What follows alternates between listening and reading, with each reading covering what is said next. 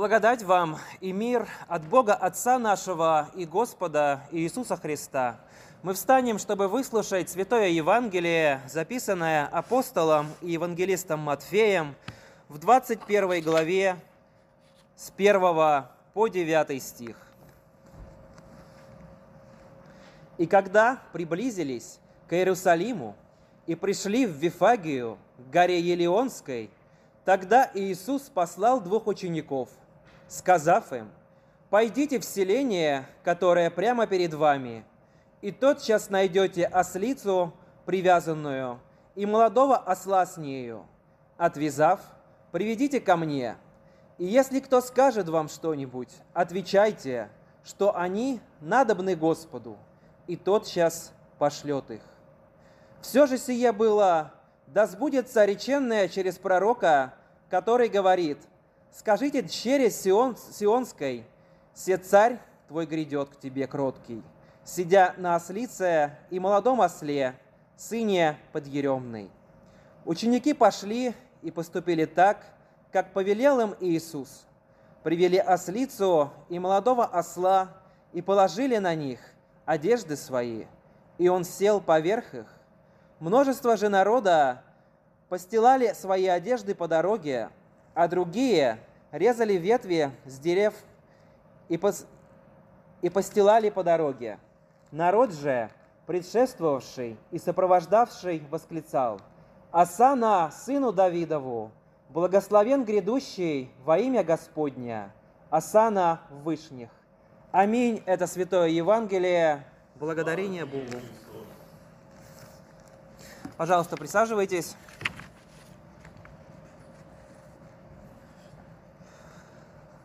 Прежде всего, я хочу поздравить всех вас с праздником, и даже не с одним праздником, но с двумя.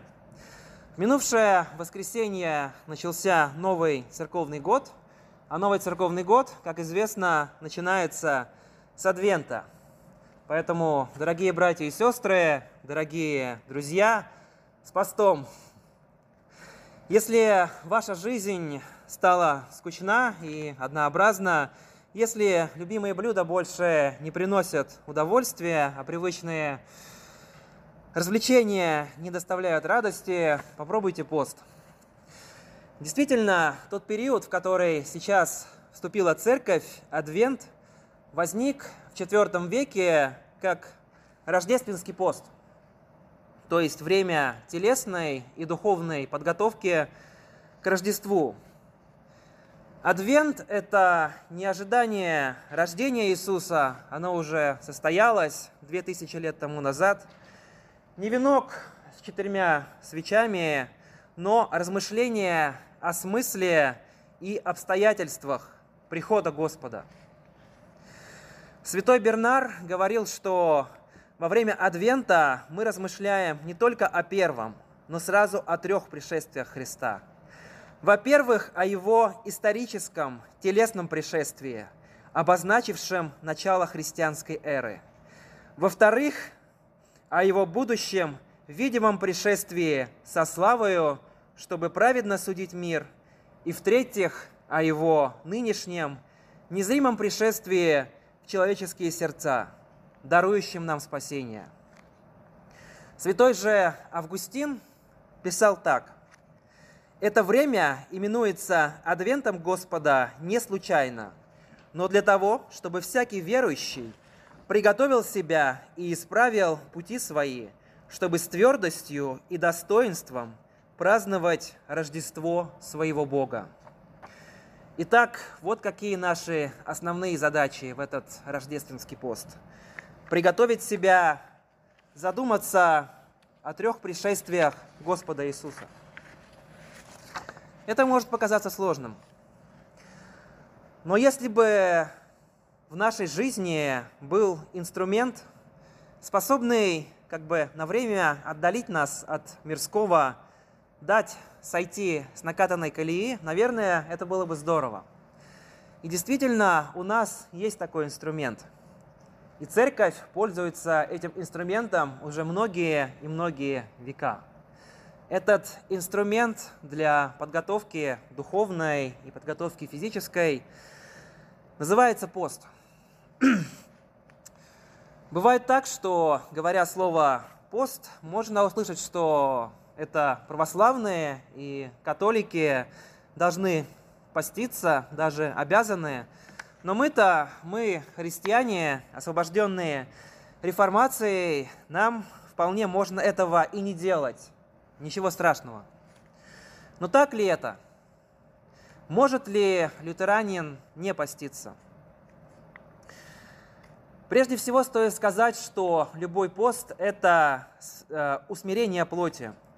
Если мы с вами откроем книгу «Согласие», артикул 26, который называется «О различиях в еде», мы увидим там следующие строки. «Каждому христианину следует утруждать и смирять свою плоть физическими лишениями и трудами, чтобы ни пресыщенность, ни лень не искушали его к греху. Но не следует думать при этом, будто мы можем заслужить благодать или искупить свои грехи этими действиями. И к такому внешнему смирению плоти следует побуждать постоянно, а не в отдельные и специально отведенные для этого дни. Так Христос заповедует в Евангелии от Луки – Смотрите же за собою, чтобы сердца ваши не отягощались объедением. А также в Евангелии от Матфея. Сей же род изгоняется только молитвою и постом. Павел же говорит в первом послании к Коринфянам, «Но усмиряю и порабощаю тело мое». Здесь он ясно показывает, что усмиряет плотское отнюдь не для того, чтобы заслужить себе прощение грехов, но чтобы держать свое тело в подчинении, готовым и пригодным для духовных вещей и для исполнения обязанностей согласно своему призванию. Итак, здесь мы видим две очень важные вещи. Первое, естественно, постясь мы не зарабатываем благодать, мы не зарабатываем своим постом искуплением грехов, мы этого не можем сделать. Вторая, христианин на самом деле должен смирять свою плоть постоянно. Как только мы понимаем, что теряем над ней контроль, мы немедленно должны переходить в режим поста. И неважно, какой сейчас период, какой сейчас литургический цвет, а, По сути дела, а, вот эти параменты, этот фиолетовый парамент, который мы видим в период Великого Поста, в период поста рождественского, это своеобразный знак светофора, который признан напоминать нам, что сейчас особенно важно подготовиться к грядущим событиям, потому что и Рождество, и Пасха являются важнейшими праздниками и в церковном году, и важнейшими праздниками для любого христианина.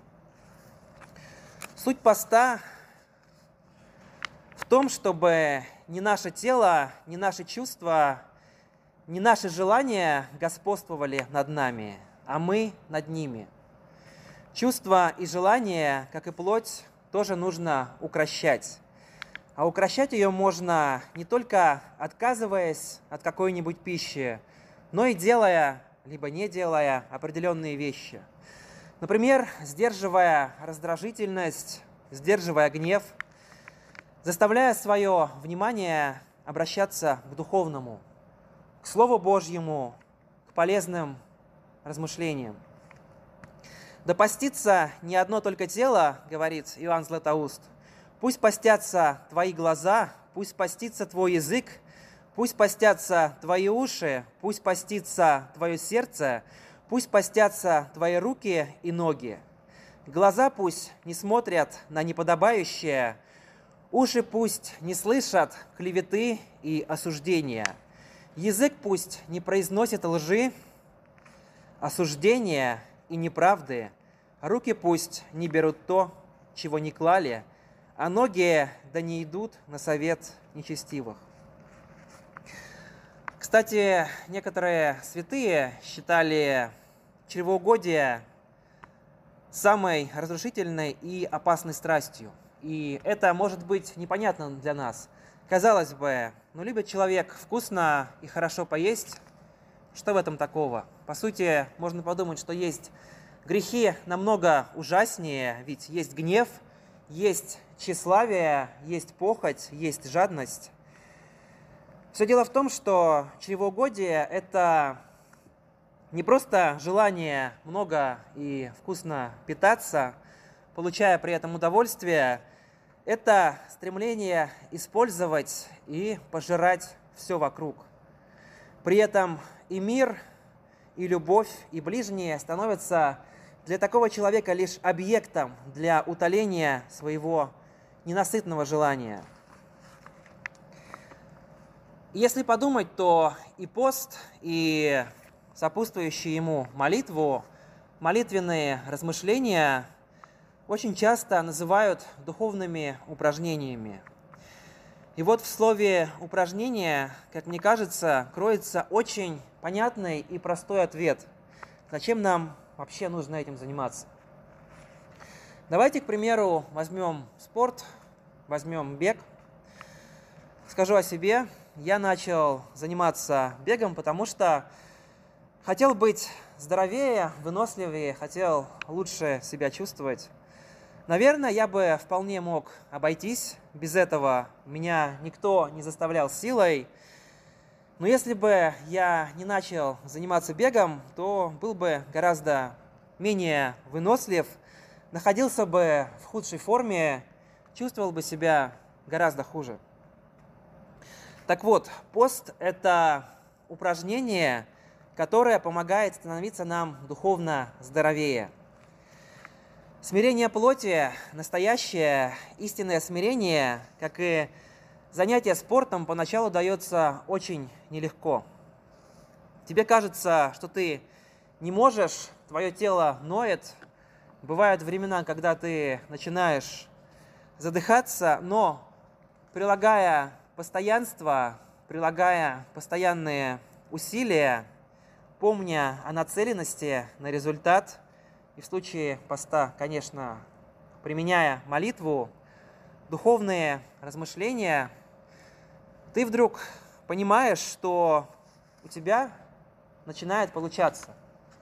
У тебя через боль, через немощь, через слезы ты вдруг докапываешься до человека, который все это время был сокрыт внутри тебя, а ты не знал, что он там сокрыт.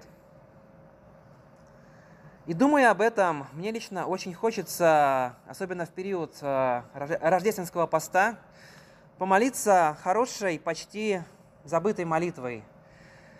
Господи, помоги нам стать живыми людьми. Помоги избавиться от всего того на нас снова, от всего, что не является нами. Конечно, начинать пост, приступать к нему, как и начинать занятия спортом нужно благоразумно. Э, можно привести такой простой пример. Если вы никогда раньше не бегали, то не стоит ожидать, что вы с легкостью утром пробежите 5 километров, и так будет продолжаться каждый день, день за днем, особенно в такую погоду. Вегану нет никакого смысла отказываться от молока и яиц, потому что он и так, собственно, решил от всего этого отказаться. Тому, кто не смотрит за поем сериалы, нет смысла отказываться от их просмотра. С другой стороны, мы всегда говорим, что пост это не значит отказаться от мяса. И да, это так. Я подчеркну, главный смысл не в еде, не в том, что есть, а что нет.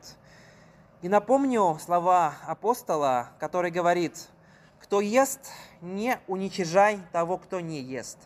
И кто не ест, не осуждай того, кто ест, потому что Бог принял его. Но еда, неразборчивость в еде, неумеренность, пристрастие к фастфуду, все-таки, наверное, это бич для всех нас. Это бич в целом современного человека. Если не знаете, с чего начать, начать можно хотя бы из еды. С того, что вызывает нездоровую привязанность, но уже не кажется таким вкусным, как раньше. Не кажется, но мы все равно это покупаем, потому что если мы это не покупаем и не употребляем, начинается какая-то досада, раздражение.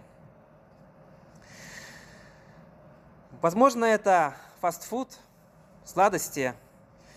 Если вдруг вам кажется, что обед не обед, а ужин не ужин без хорошего куска мяса, иначе быть не может, возможно, это повод задуматься.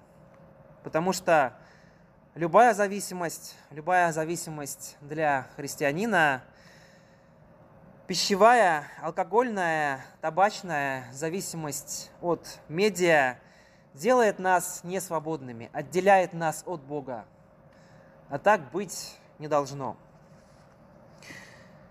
Скажу по опыту, когда ты сознательно и честно начинаешь себя ограничивать в том, без чего ты думал, ты не можешь жить, сознание, оно на самом деле проясняется.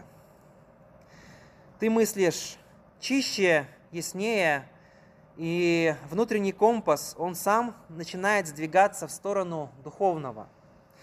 Появляется желание быть ближе к Богу, узнавать Его, узнавать о Нем.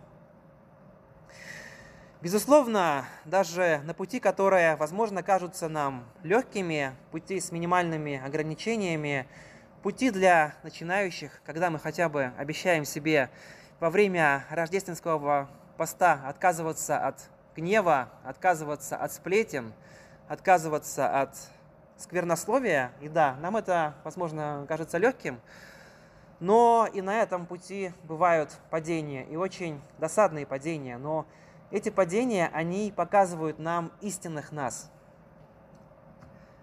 Это естественная часть любого пути. И что же делать, когда вроде бы ты падаешь, и ты осознаешь свою духовную немощь, и понимаешь, что ты не так силен, как раньше? Например, книга пророка Михея, 7 глава, там есть очень замечательные слова. «Хотя я и пал, я поднимусь, и хотя сижу я во мраке, Господь будет моим светом». Сегодня 1 декабря, и это третий день Адвента. До Рождества остается всего 23 дня. Если подумать, это очень немного – и некоторые, я знаю, уже начали украшать свои дома, повесили гирлянды на окна. Мы, к примеру, украсили церковь, фасады церкви. Многие думают, что наденут на корпоратив. Начинают думать, какие подарки подарить для друзей, для близких, как они встретят Рождество, как они встретят Новый год – начинают думать о приятных праздничных хлопотах. И, наверное, хочется спросить, задать такой вопрос и себе, и вам. Хотим ли мы, чтобы Рождество Спасителя было для нас особенным днем? Конечно, хотим. Иначе все эти приготовления, по сути, они тщетны. Но, к сожалению, есть большой риск, что так не будет – Потому что если мы думаем только о материальном и вкладываемся только в него, не только деньгами, но и мыслями, размышлениями, Рождество, к сожалению, останется для нас бледной вспышкой, за которой последует еще четыре сонных дня в ожидании Нового года. Оно вспыхнет и тут же погаснет. Чтобы день Рождества Спасителя стал для нас особенным, по-настоящему особенным, мы должны подойти к нему, достигнув чего-то. И идти нужно начинать уже сейчас. Давайте зададим себе вопросы. Кто я и что представляю собой в данный момент?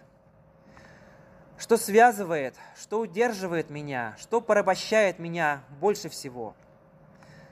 На что я способен на самом деле? И когда мы ответим себе честно, потому что смысла врать себе на самом деле нет. Давайте подумаем, какими Господь хочет увидеть нас во время этого поста.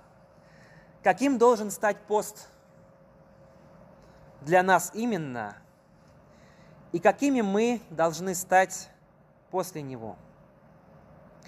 Тогда вот этот адвент, этот период ожидания, этот рождественский пост станет не самоцелью, не обманкой, а надежным подспорьем, ведущим на пути к Господу. Давайте попробуем приобрести то, что останется у нас даже после окончания всех этих праздников. Например, если кто-то не знает, можно выучить никейский символ веры.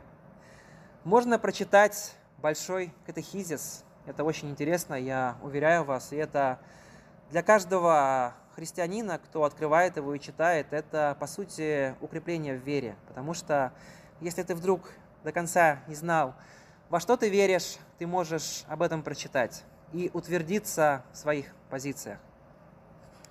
Можно, к примеру, взять любую другую полезную книгу из нашей библиотеки. У нас очень большая библиотека, в ней есть очень много полезных духовных изданий. И когда мы будем читать все это, когда мы будем размышлять о том, что мы читаем, и размышлять о том, кто мы есть на самом деле, мы будем замечать, что плотское, оно постепенно отступает. Давайте же мысленно возвращаться к вопросу, что конкретно для меня означают три пришествия Господа Иисуса Христа. Царь грядет, так называется тема нашего сегодняшнего богослужения. И мне в голову пришла такая аналогия. Я хочу с ней поделиться ей с вами. Когда в город приезжает чиновник какого-то высокого ранга, для коммунальщиков это катастрофа. Они начинают делать очень странные вещи, быть может, вы видели. Они начинают спешно развешивать клеенки на зданиях, скрываясь, пытаясь а, сбить, а, пытаясь скрыть побитые фасады. Они начинают красить траву летом, они начинают класть асфальт на снег – в общем, заниматься всякой нелепицей. Почему? Потому что они напуганы и они пытаются скрыть следы своего бездействия. Но Господь, Он не приходит, чтобы смотреть на наш украшенный фасад. Он сердцевидец, и Он приходит в сердце каждого из нас, вне зависимости, хотим ли мы, чтобы Он э, видел, что находится в нашем сердце, или нет – если придя, он видит разруху, неустроенность, пыль и грязь, потому что вместо работы там мы декорировали свой экстерьер, пытаясь ввести его в заблуждение и наших близких, то горе нам. Не лучше ли выйти навстречу Господу подготовленными и бодрыми? Как пишет апостол в сегодняшнем послании, «Ибо ночь почти прошла, и день близится». Давайте же, братья и сестры, отбросим дела тьмы и вооружимся оружием света, не поддаваясь своей греховной природе, но облегшись в Господа Иисуса Христа. И пусть мир Божий, который превыше всякого разумения, да соблюдет сердца наши и помышления наши во Христе Иисусе. Аминь.